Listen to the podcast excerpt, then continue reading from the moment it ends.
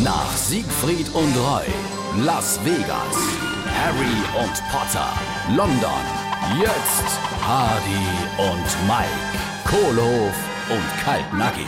Ach, was frei ich mich. Endlich ist wieder mehr erlaubt, hä? Was frei ich mich, dass ich die Teacher und die Assistentinnen wieder bei dir besuchen darf. Du, die haben dich auch schwer vermisst. Die letzte Woche han ich ja immer ganz allein die Pelz kraulen müssen. Und vielleicht können wir jetzt hier schon bald abends wieder unsere Shows spielen. Jo, das kann schon Sinn. Aber klart mal bloß, dann wird nix mehr so sind wie früher. Wie Menschen das? Ey, mit der ganzen Richtlinie.